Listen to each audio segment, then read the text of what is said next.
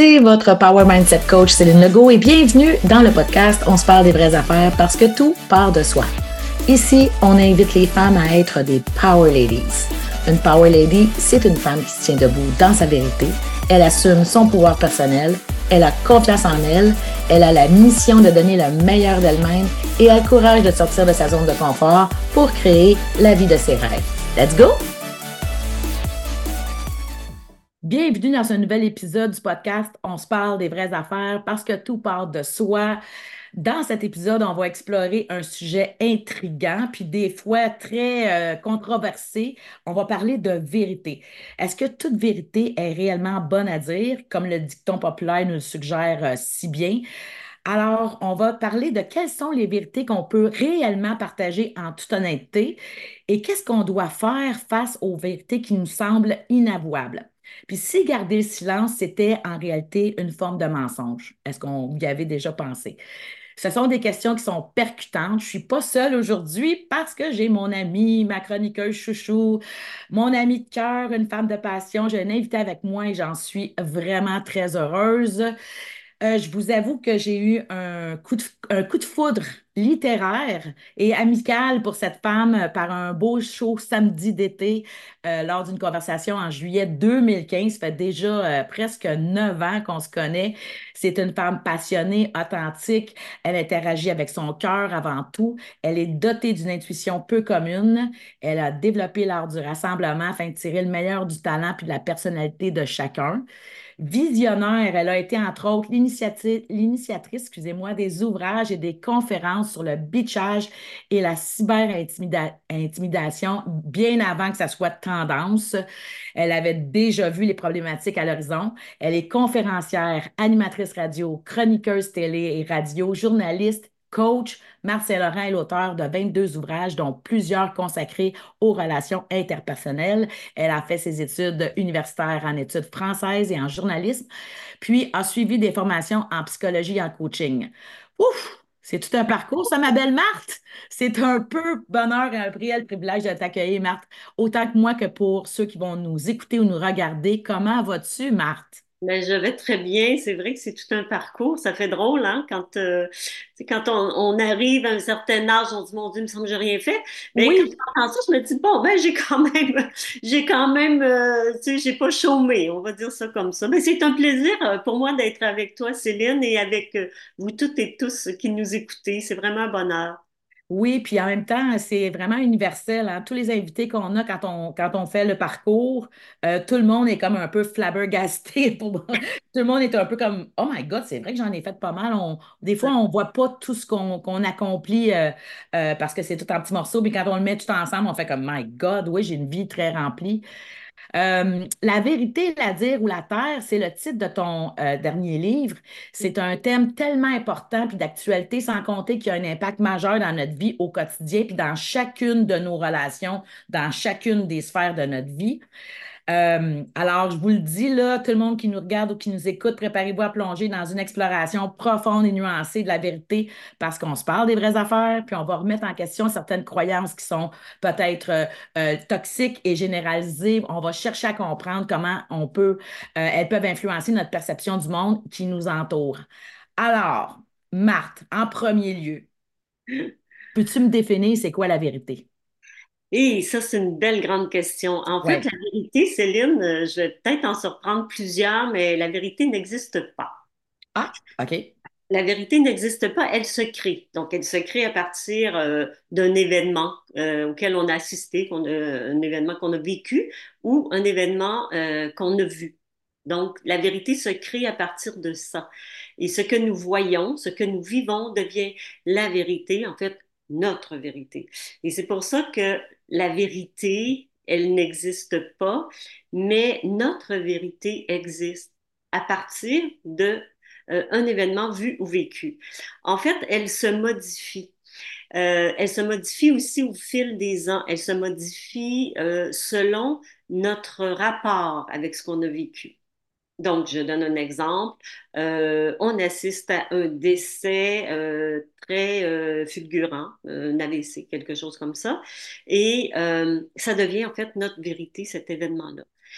Sauf qu'avec le temps, on va moduler, on va modifier notre regard, va changer. C'est-à-dire qu'on va raconter cet événement-là une semaine après, on va le raconter un mois, deux mois après, on va le raconter cinq ans après, et ce sera jamais complètement la même version parce que ben, la mémoire euh, oublie, parce que notre relation face à l'événement a changé. Donc, la vérité se module.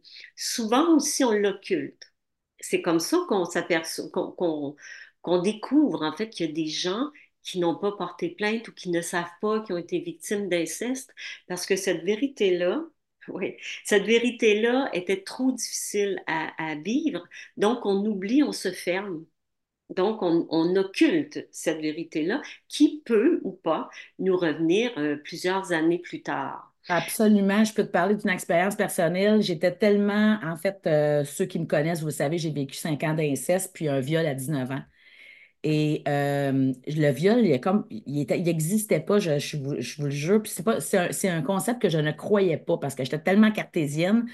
Mais, mais je l'ai vécu pour, pour, probablement pour euh, élargir euh, ma croissance personnelle pendant, pendant, dès que j'ai eu 18 ans jusqu'à l'âge de 40 ans, de 36, 37 ans, 40, près de 40 ans, j'ai réglé tout ce qui concernait la colère, l'inceste, puis tout l'abus de mes parents et tout ça.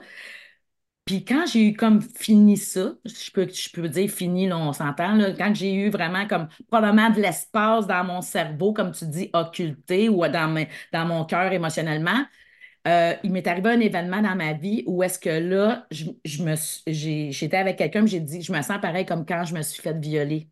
Et elle, elle l'a capté et elle m'est revenue avec ça. Et quand elle m'a dit, ben, tu m'as jamais parlé de ça, j'ai fait comme, ben, j'ai dit ça comme ça, puis elle m'a dit, non, non, non, non, non, non, non, non. Et je savais dans mon corps qu'il y avait quelque chose qui était en train de se passer. Et, euh, et je vous le dis parce que si, si quand ça arrive, c'est surprenant. Parce que ça, de 19 à 41 ans, rien. Jamais que c'est monté, là. Fait que c'est quand même incroyable, pareil, mais l'être humain est quand même bien fait de se protéger. Effectivement, en fait, le, le cerveau, le cœur, les émotions sont là pour justement dire, OK, ça, c'est inacceptable, je peux pas vivre avec ça pour l'instant, donc je... peux gérer. Exactement. Donc, c'est beaucoup trop parce qu'après, il y aurait encore plus de suicides, il y aurait encore plus de dépression, il y aurait... Donc, le système, en fait, se répare ou se Mhm. bloque. Et Ouais. c'est comme ça qu'on arrive à traverser, en fait, euh, toute épreuve dans notre vie. Donc, après, il y en a qui occultent pas, mais qui vont euh, porter un regard moindre, qui vont diminuer l'événement, si je peux dire. Il y a aussi des vérités, Céline, qui se créent à partir de nos ressentis, euh, à partir aussi de nos préjugés. C'est comme ça qu'on s'aperçoit que dans certains milieux ou certaines familles, il y a des vérités du genre, euh, à partir de nos préjugés, les parents vont dire telle chose face à une communauté, alors l'enfant va enregistrer ça et après, ben, c'est à lui à changer ou pas cette vérité-là. Puis il y en a plusieurs qui le font pas, ce qui fait qu'ils continuent à vivre avec à partir de, de préjugés, en fait, d'une génération à une autre, à poser un regard qui devient leur vérité sur telle ou telle communauté. Donc, c'est une vérité aussi qui se crée, euh, pas nécessairement à partir d'un événement vécu, mais à partir de ce qu'on a entendu et de ce qui a été véhiculé autour de nous. C'est aussi, euh, ça me fait penser un exemple. euh, à un moment donné, on a eu un, un souper avec mon frère puis ma soeur, puis on parlait d'un événement, puis on avait trois histoires différentes. Oui, On était voilà. donc chacun dans notre vérité, dans la façon Oui, d'avoir perçu la situation, l'événement, comment est-ce que, selon notre personnalité, peut-être que moi, c'était plus de la colère, euh, ma soeur, c'était plus de la tristesse. euh, il y, a, il y a quelque chose qui est là aussi. Puis pourtant, c'était le même événement, mettons, en 90, là, oui, mais on l'a vu différemment. Absolument. Oui, oui, c'est, pas rare dans des familles qu'il y a des choses qui se vivent. Puis après, des fois, l'expérience n'est pas la même. Si un parent va prendre en grippe un enfant, ben c'est sûr qu'il va peut-être être plus, euh, plus agressif, on va dire, avec cet enfant-là et plus permissif avec un autre qui l'aime bien. Donc, évidemment, ces deux enfants-là, même s'ils ont, ils ont eu le même parent, leur, leur, réalité, leur vérité ne sera pas la même parce que la relation est différente. Après, assister un à un événement, ben, c'est un bel exemple. Céline, on prend, on prend par exemple euh, des, euh, des accidents au coin d'une rue. Bon, ben, ça se fait un petit peu moins, mais à l'époque, les journalistes arrivaient, ils interviewaient euh, deux, trois témoins. Et ben, tout le monde avait vu des choses différentes. la voiture arrivait par là, c'est lui qui n'a pas fait son stop. Ou, tu vois, donc, puis pourtant, tout le monde a, a vu c'est ça, c'est une, des difficultés des enquêtes policières qui disent que quand il y a trop de témoins, il y a trop de versions, finalement. Exactement, tout à fait, tout à fait. Donc, on, s'entend que la vérité se crée et que la vérité se module euh, euh, au fil des ans et euh, que finalement, c'est notre vérité et non la vérité. Donc, tu dirais qu'est-ce qu'on a en général une relation saine avec notre vérité? Une relation saine selon, euh, j'irais plus ou moins. Parce que c'est bizarre, mais les gens ont peur de la vérité. C'est vrai, hein? Ah oui, mais pourtant, il la demande, pourtant, il la demande, il l'exige. Il, la demande parfois en espérant recevoir une réponse X, euh, mais souvent, il ne la demande pas. Il y a beaucoup de gens qui jouent à l'autruche, puis on voit ça parfois dans des couples. Oui. Puis, euh, on, on, se doute que je sais pas, la personne est, infidèle ou ce qu'elle nous raconte, ça tient pas la route. Mais on veut pas savoir la vérité, fait qu'on on, se convainc que ce que la personne nous raconte a du sens. Donc, la vérité, on la veut, oui, on en a besoin. Parce que c'est quand même notre socle, c'est au centre, c'est notre noyau, la vérité. Selon ce qu'on a vécu quand on était jeune, c'est ça qui va déterminer sur quoi on va baser nos valeurs, nos principes, la vérité, le mensonge. si tu as vécu dans le mensonge toute ta vie, tu t'es fait raconter des bavards par tes, par tes parents, c'est sûr que pour toi, ou bien tu vas mentir. Oui, tu vas, tu vas pas tu vas, tu vas continuer ça, ou bien donc tu vas chercher constamment la vérité. Donc, oui, la vérité est importante, mais est-ce qu'on veut la savoir? Pas tout le temps. C'est pas toujours agréable, Céline, de savoir ce que quelqu'un pense de nous. En fait, je, fais comme un parallèle que dans le fond, est-ce que ça se pourrait, j'ai juste, je, je pense à ça maintenant, est-ce que ça se pourrait que la vérité, on ne veut pas la savoir quand on n'est pas certain d'assumer le résultat ou les conséquences? Absolument. Donc, donc, quand on ne veut pas la savoir, c'est qu'on, qu'on ne veut pas se séparer ou on ne veut pas euh, que les enfants vivent sans leurs parents ensemble ou quelle euh, pas la raison. Euh, alors que quand on est, on n'a vraiment rien à perdre ou que c'est vraiment crucial ou fondamental pour nous, on va la demander, qu'importe les conséquences.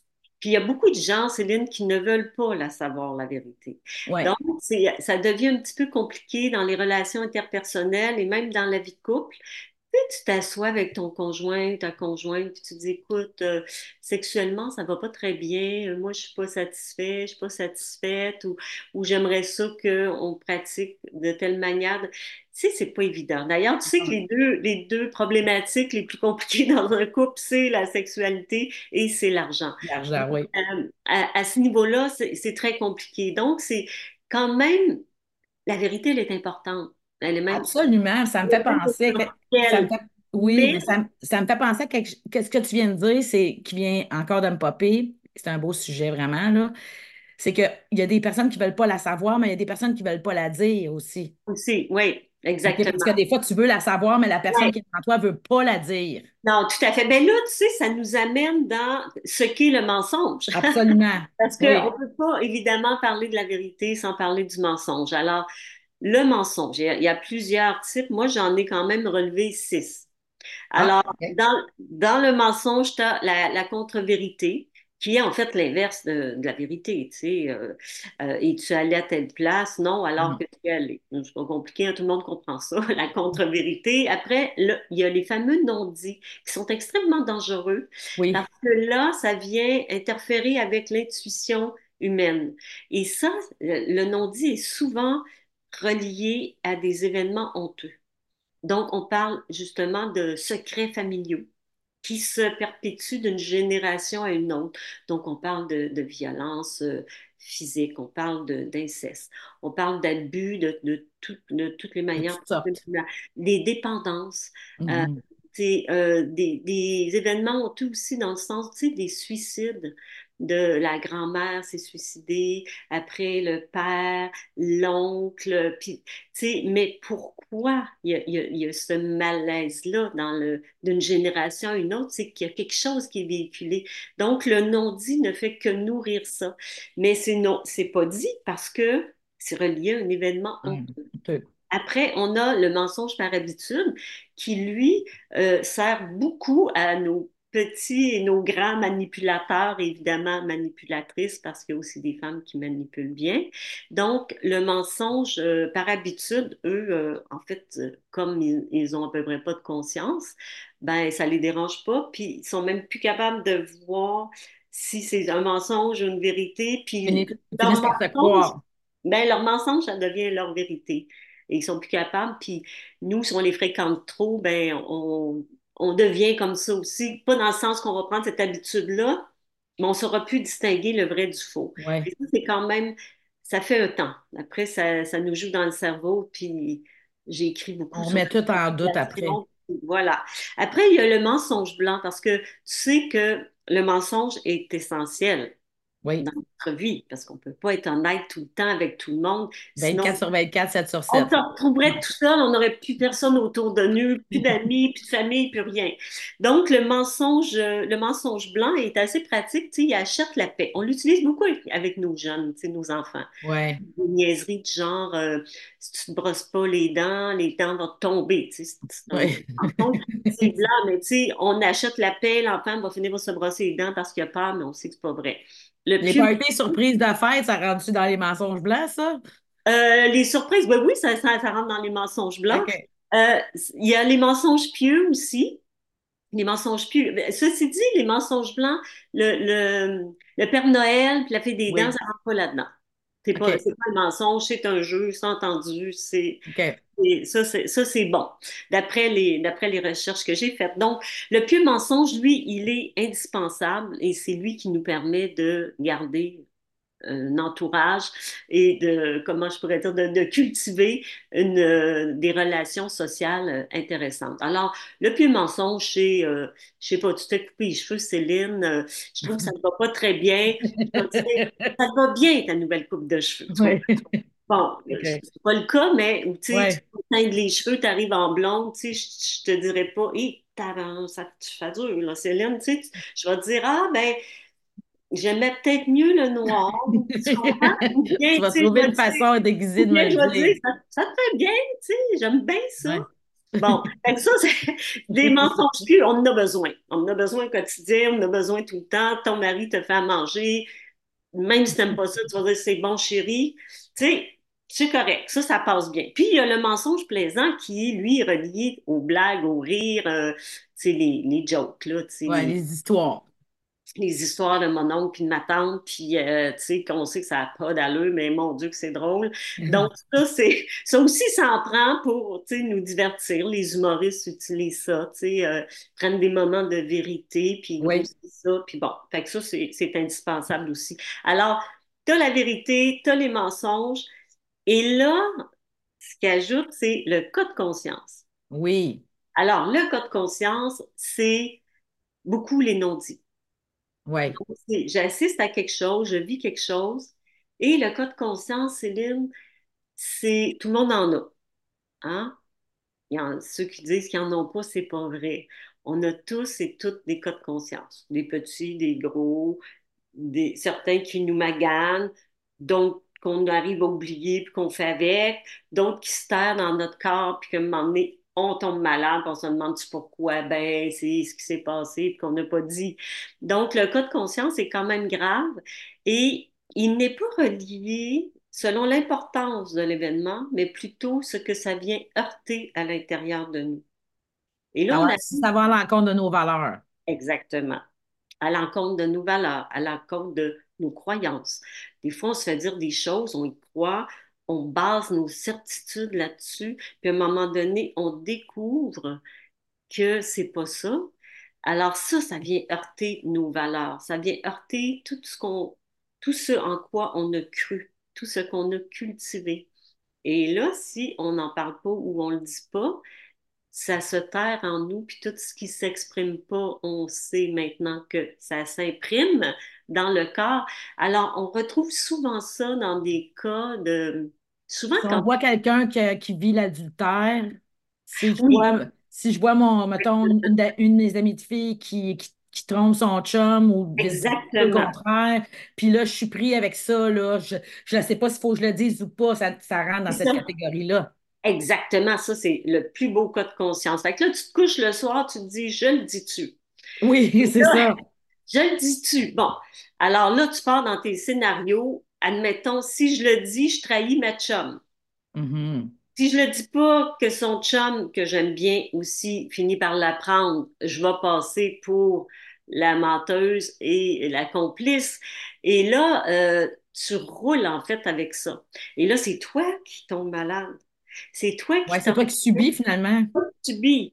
Alors, ça, c'est un bel exemple de cas de conscience. Alors, Céline, la question, 100 dollars. Est-ce qu'on l'a dit ou pas, la vérité? Dans mon, dans cas à moi, ouais, est-ce qu'on l'a dit ou pas? Écoute, euh, il y a beaucoup de facteurs qui, qui vont déterminer si je le dis ou pas. Dépendamment de ma relation avec la fille, dépendamment de, de ma relation avec le, le, le- le- le chum, dépendamment de, mais en général, ce que je vais faire, je vais quand même avoir une, conversation sincère avec elle ou lui pour lui dire, je suis vraiment pas à l'aise là, que, que, que tu t'es servi de moi ou quelque chose comme ça, ou que je t'ai vu. Je sais pas quoi faire avec ça. Fait que tu considères faire ça combien de temps? Euh, moi, je ne vais pas rester prêt avec ça. Je vais avoir une conversation avec la personne pour voir c'est quoi, si elle veut, euh, si elle pense de, laisser la personne, si elle pense de s'en aller ou quoi. Tu sais, je vais aller, je vais aller creuser un peu. Mais je OK. dirai pas la vérité tac au tac. euh, mais je vais, puis je dirai pas la vérité à l'autre personne. Je vais aller voir la personne qui trompe, puis je vais, je vais m'asseoir avec elle, prendre un café, puis je vais dire, là, euh, qu'est-ce qui se passe? Puis là, selon te ce qu'elle te répond, toi, tu fais quoi avec ça? Mettons qu'elle dit non, non, moi, euh, c'est mon mode de fonctionnement, je marche de même. Ben là, j'ai à savoir si, euh, si- peut-être que la relation elle va changer de statut. C'est-à-dire qu'au lieu d'être une amie, ça va peut-être devenir une bonne connaissance. OK. Il y a quelque chose dans le statut qui va peut-être changer si c'est trop gros pour moi. C'est sûr que je vais me choisir à travers ça, Donc, tu vas être fidèle à tes, euh, à tes à mes valeurs. valeurs. Oui, absolument. Tu vas être fidèle à toi-même. Oui. OK, super. Bon, ça, c'est une bonne réponse, mais c'est pas la seule réponse. Non, puis j'ai pas tout à fait ça, je vais te dire honnêtement. C'est sûr Ouais, que c'est depuis que j'ai travaillé sur moi. Mais ouais. avant, j'aurais, j'aurais, dépendamment de la situation, je l'aurais peut-être dit à l'autre personne, je l'aurais j'aurais ramassé la personne, je l'aurais jugé aussi, j'aurais dit, euh, euh, tu sais, c'est pas correct de faire ça, puis ta, ta, ta, ta, ta, tu sais. Fait que, tu sais, on évolue, puis on fait les choses différemment. Mais c'est, ouais. c'est sûr que je j'ai pas eu cette euh, sagesse-là tout le Mhm. temps. Ouais. Mais tu sais, après, euh, il y, a il y a autre chose aussi qu'il faut évaluer que nos valeurs. Il faut évaluer aussi euh, qu'est-ce qui me pèse le plus, qu'est-ce qui, avec, avec quoi je peux vivre le mieux? Est-ce que Oui. c'est de garder le secret ou est-ce que c'est de le dire, ce qui va changer la vie de gens et ce qui va changer ma vie aussi? On parle de ça beaucoup avec les familles, justement, des enfants qui ont été victimes d'inceste. Est-ce que je le dis ou je le dis pas? Alors, Mhm. si je le dis, euh, je me libère, oui. Je suis euh, aussi intègre avec moi-même. Sauf que, est-ce que je suis prête à vivre avec les possibles conséquences que je sois pas crue, puis que les, mon clan, les membres de ma famille me rejettent? Donc, je me retrouve isolée. Alors, Mhm. c'est à ça aussi qu'il faut penser avant de, de, de s'aventurer dans la, la révélation d'un cas de conscience. Il faut évaluer, moi, avec quoi je me sens le mieux, à garder ce secret-là ou à le dire? Après, l'autre chose qu'il faut considérer, c'est que des fois, il y a des moments qui sont propices et des fois, ils ne le sont pas. Si toi, tu as besoin et envie de dire la vérité, ta vérité, mais que l'autre euh, tu sais qu'il qu'il pourra pas l'entendre, ben ça donne rien. Parce que se libérer pour se libérer, c'est une chose, mais on cherche à se libérer, oui. On cherche à être bien avec nous-mêmes, oui. Mais on cherche aussi peut-être à protéger une relation ou à protéger quelqu'un. Mais on peut aussi se libérer par le lâcher-prise aussi, Marc. Il y a des, il y a des fois où ça ne vaut pas la peine. Exactement, tout à fait. Alors là, c'est aussi de savoir, est-ce que c'est vraiment un cas de conscience ou on en a fait un cas de conscience? Après, on peut se dire, est-ce que ça, ça m'appartient? Ben, si on considère que ça ne m'appartient pas, ben, je le tasse, tu sais, et ce n'est plus un cas de conscience. C'est souvent, on peut faire ça avec des choses qu'on a vues, qu'on a qu'on a vues, euh, des événements auxquels on a assisté. Par contre, quand c'est des événements que nous avons vécus, c'est un peu plus touché. Mais il faut être capable aussi, puis ça dépend aussi de la personne à qui on veut le dire, tu sais, dans des familles, il y a des omertas. Oui. Il faut quand même choisir, est-ce que moi, je, je, je m'ouvre et je dis euh, ma vérité, que j'ai vécu telle affaire ou que je me suis sentie comme ça, euh, sachant que, que les autres aussi ont vécu à peu près la même chose, mais qu'eux autres vont jamais parler pour confronter, admettons, les parents. Parce Mhm. qu'on voit souvent de la manipulation parentale et euh, les gens se taisent. C'est Absolument. pas, euh, c'est pas nécessairement de, de la violence physique. hein, euh, il y a beaucoup de gens qui ont vécu de la violence psychologique. Et est-ce qu'on le dit ou est-ce qu'on le dit pas? Et puis après, ça, c'est dur à prouver. Tu sais, je me suis sentie comme ça ou je considère que c'est à cause de ce comportement-là que je suis comme ça ou que je, tu sais, alors ça devient compliqué. Euh, faut voir qui est l'audience, qu'est-ce que ça apporte. Faut pas, euh, comme je pourrais dire, balancer nos cas de conscience ou nos vérités pour se venger. Mhm. Faut pas le faire non plus comme se, donnant le rôle de sauveur. Moi, je vais le dire parce que moi, je suis OK, non, non, ouais, c'est ça. donc, il y en a beaucoup pas qui les justiciers, ça. là. Ouais, c'est ça, des justiciers, puis des, des gens que, moi, tu sais, tout le monde est malhonnête, mais moi, je suis honnête, puis tu sais, je vais le dire. Ouais. c'est vrai que quand tu sais quelque chose et que tu sais que ça peut changer le comportement, ou ça peut changer une relation, ou ça peut changer, et que la personne, elle est prête à l'entendre, elle est rendue là, ben, je pense que là, tu peux libérer ce que tu sais. Euh, mais après, c'est du cas par cas, hein. Oui, puis les cas de conscience peuvent te rendre jusqu'à la maladie, là. Je veux dire, si je parle dans mon cas à moi, euh, dans les maladies, la- la- les problèmes de santé mentale, les dépendances, euh, Mhm. l'anorexie, euh, plein de choses parce qu'on, Oui, on- moi, dans mon cas, c'était une autre, co- c'était une autre histoire parce que c'est tellement vaste comme expérience. Moi, j'ai dit ma vérité, mais on ne m'a pas cru. c'est ça, que, ben exactement. euh, là, ça ça, ça a créé autre chose parce que c'est venu vraiment euh, contrecarrer ce que j'avais dans mon expérience de fille de 12 ans, dans, dans ce que je pensais être euh, la droiture, la, la, la naïveté, tout ça, ça a tout venu, c'est tout venu exploser ça, là. oui. Puis c'est pour ça que les gens gardent les cas de conscience ou euh, mentent parce qu'ils ont peur. Ils ont peur d'être rejetés, ils ont peur de ne pas être crus. Et euh, tu vois, moi, je connais une femme qui a vécu l'inceste. Elle sait que d'autres de ses sœurs aussi. Elle, elle a choisi de ne pas en parler. Donc, ses enfants ne le savent pas, personne ne le sait. Et puis, euh, par contre, il y a une de ses sœurs qui a décidé de parler. Et cette sœur-là a été rejetée de- du clan. Mhm. Sais, donc, il y a, euh, moi, je pense toujours euh, à Jonathan Livingston, le goéland, lui Oui, a décidé de sortir du clan, mais il y a un prix à payer. Après, je dis pas qu'il faut le faire ou pas le faire. hein. Moi, je dis, euh, je fais juste exposer, mais je dis qu'avant de dire notre cas de conscience, avant de révéler, il faut Il savoir faut évaluer les conséquences, puis si on est prêt à les assumer. Oui, qu'est-ce qu'on est prêt, qu'est-ce qu'on est prêt le, le- le- le plus à, à- à vivre? Est-ce que c'est de, Ouais, de vivre avec ça puis de continuer à, à l'occulter? Euh, mais on risque, oui, d'être malade, ouais. ou bien on le, on le dit, mais il faut accepter euh, les possibles conséquences. Puis après, tu sais, on n'est pas dans la tête des gens, hein. Peut-être que ça va être bien reçu, peut-être que ça va délier Oui, des fois, ça peut être surprenant. Et les autres vont dire, Hey, oui, moi aussi, j'ai vécu ça, moi aussi. Tu sais, on peut aussi démarrer un peu comme le mouvement MeToo. On peut démarrer un mouvement de, OK, les gens, le- on libère. On, on- on se libère, mais on libère aussi la parole générale. Sauf qu'après, on ne sait pas si les gens vont embarquer ou pas. Donc, il faut être capable de vivre aussi en se faisant pointer du doigt ou de dire, alors c'est ça qu'il faut évaluer avant finalement de, Ben, en fait, moi, ce ce que, ce je, ce que je, confiance. ouais, c'est ça. Moi, ce que je ressens présentement, c'est qu'il faut évaluer puis assumer si on décide de choisir de ne pas être rejeté par l'autre ou de se rejeter soi-même. Parce que dépendamment dans quelle situation qu'on est, quand on est dans la peur du rejet, en fait, c'est comme une belle croisée des chemins où est-ce qu'on a une décision à prendre. C'est est-ce que oui, je prends le risque d'être rejeté par la personne devant moi ou je, je, je consens mais oui. mais en même temps, je me rejette moi-même parce que j'ai un cas de conscience. Oui, oui, oui. Ben, tu sais, il y en a des, il y a des gens qui vivent toute leur vie avec des cas de conscience, Céline. Absolument. surtout lorsqu'on parle de, de, de violence et, euh, de- et d'abus de toutes sortes. Oui.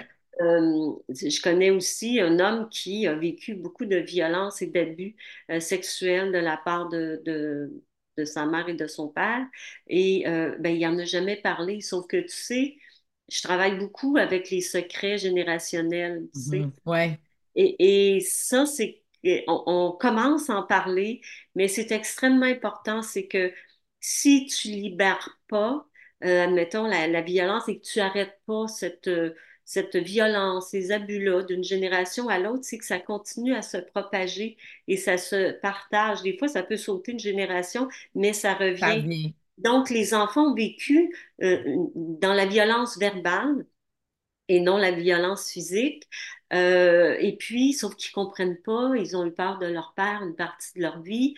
Euh, encore aujourd'hui, ça fait des enfants qui sont quand même perturbés. Mhm. Et, et moi, je me dis, il faut le dire. En plus, les grands-parents, leurs grands-parents euh, sont décédés parce que, le, le- en fait, le- l'excuse, Oui, souvent, c'est, on ne veut pas les blesser. je veux pas qu'ils détestent leurs grands-parents. Ben oui, mais non. euh, je veux dire, il, faut que la vérité sache parce que c'est leur histoire. Mhm. c'est l'histoire des grands-parents, c'est l'histoire des parents, puis c'est leur histoire, et ça va être l'histoire de leurs enfants. Donc, c'est important de la connaître, de, de la dire. Donc, les non-dits le plus possible, il faudrait les, les, les éliminer et les nommer sans, comme tu disais tantôt à juste titre, sans juger. Mhm. Parce qu'on sait très bien que des gens qui agissent, qui ont des agissements euh, répréhensibles, ce sont des gens malheureux, ce sont des gens justement qui perpétuent sans se poser de questions. Ouais. Donc, possiblement que les parents avaient été victimes de violences et d'abus, donc ils ont fait vivre ça à leurs enfants.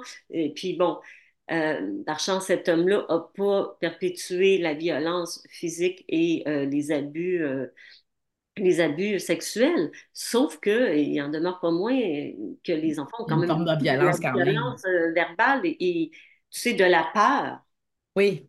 De la Ça. peur de est-ce que, euh, mon Dieu, est-ce qu'il va éclater, est-ce qu'il va me frapper, même s'il n'a jamais frappé ses enfants? Donc, il y a, il y a, il y a quand même quelque chose qui, qui se perpétue et il faut que quelqu'un, à un moment donné, coupe ça et arrête cette, euh, Ce cycle-là. ben, ce secret-là, Cette continuité-là. ce comportement-là, tout à Ouais. fait. Donc, si je comprends bien, c'est pas toujours possible de dire la vérité. On ne Il faut pas choisir, il faut choisir ce qu'on dit puis à qui on le dit. oui, à qui on le dit. quand on le dit Oui, et le bon, et le bon moment aussi. Et il faut aussi évaluer, comme tu disais tantôt, la, la qualité de la relation.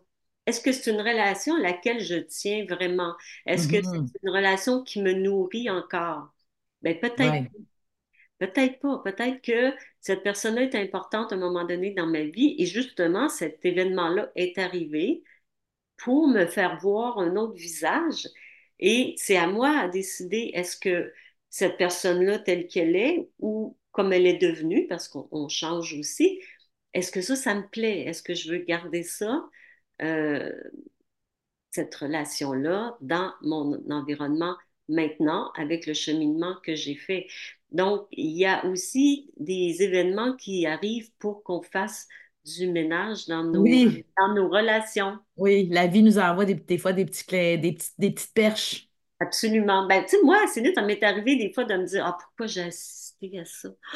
Pourquoi là, maintenant je sais ça, là? Puis, et puis sur le coup, c'est vrai que c'est que c'est fatigant, puis tu te dis, bon, pourquoi j'ai vu telle affaire ou j'ai eu tel document dans les mains, puis que là, je l'ai plus, puis, puis que cette personne-là arrive dans ma vie alors je la connaissais pas, mais j'en ai tellement entendu parler, qu'est-ce que je fais, ce que je dis, tu sais? Mais après, tu te rends compte qu'il y a une boucle, il y a quelque chose qui fait que on vient tester, en fait. Est-ce que, tu es capable, justement, de... euh, Qu'est-ce que tu vas faire avec ça? oui, est-ce que Qu'est-ce que tu, tu vas faire avec ça? tu es capable de, de, justement de vivre avec un cas de conscience? Est-ce que tu es capable de t'en détacher? Est-ce que tu es capable de dire à la personne ou tu vois? Donc, c'est euh, c'est vraiment du cas par cas. On peut, ça, parce qu'il y a trop de facteurs. Il y a trop de facteurs pour déterminer, de dire, OK, voici les cinq étapes pour dire une ben vérité. Oui. sais, tac, tac, tac, tac, tac. C'est pas comme ça que ça fonctionne du Non, tout. non, pas du tout, pas du tout.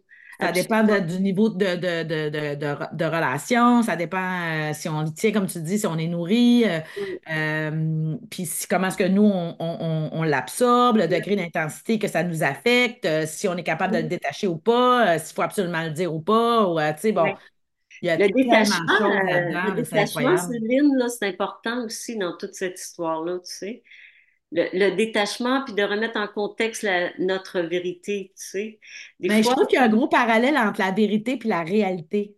Tu sais, on a toute la réalité comme telle, pour moi, elle n'existe pas. J'ai ma non, réalité, tu as la tienne. Puis je trouve que c'est un, ça- c'est ça que ça me fait penser. La, la vérité, c'est un peu comme la réalité. On a chacun notre vérité, on a chacun notre réalité euh, par rapport aux expériences qu'on a vécues. Puis euh, je trouve que c'est très intimement relié dans le sens où est-ce que euh, c'est similaire pour moi. Fait ma vérité, n'est pas la même que mon frère, même si c'est le même événement, puis sa réalité non plus, ça n'a pas, pas donné la même réalité dans sa vie que la mienne. Oui. Ben, on a des tempéraments différents aussi et on gère, Absolument, aussi, on gère les événements de la vie de manière différente.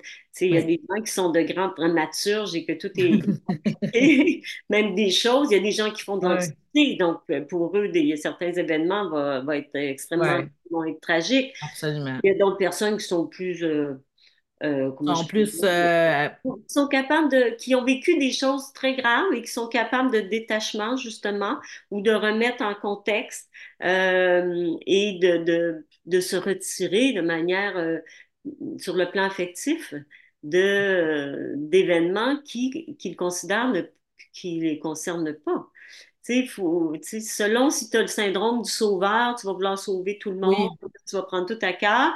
Puis selon que tu es capable, tu sais où est ta place, ce qui t'appartient, ce qui t'appartient pas, euh, puis que tu as une vie remplie, ben tu vas agir de manière différente. Donc, c'est vrai que chacun va gérer euh, la réalité et la Et vérité, sa vérité dans, la selon, vérité à sa, à sa manière. Mais l'important dans tous les cas, Céline, c'est de ne pas se rendre malade avec ça. Oui, c'est Et ça. d'être le plus possible près de notre vérité. En fait, dans, dans- dans notre vérité, il y a une grande prise de responsabilisation par rapport à nous, par rapport à notre état mental, notre état émotionnel, notre état physique. C'est une prise de responsabilisation. Donc, si on n'est vraiment pas capable, ben, il faut parler. Puis si on est capable de se détacher, ben, tant mieux. Puis si on est, si on se dit que ça ne nous concerne pas parce qu'on a un niveau de relation, il n'est pas assez euh, nourrissant, ben, c'est correct aussi, là. Il n'y a pas Oui, de bonne ou de mauvaise réponse. Il y a la réponse qu'on est capable d'assumer puis qui fait en sorte qu'on est responsable puis que ça ne que ça vient pas jouer dans, dans le fait de prendre soin de soi. Mhm. Elle- En fait, avec ce qu'on est le plus à l'aise, Oui. ce qui nous permet de, de mieux vivre et de Ah, manière, euh, de manière sereine.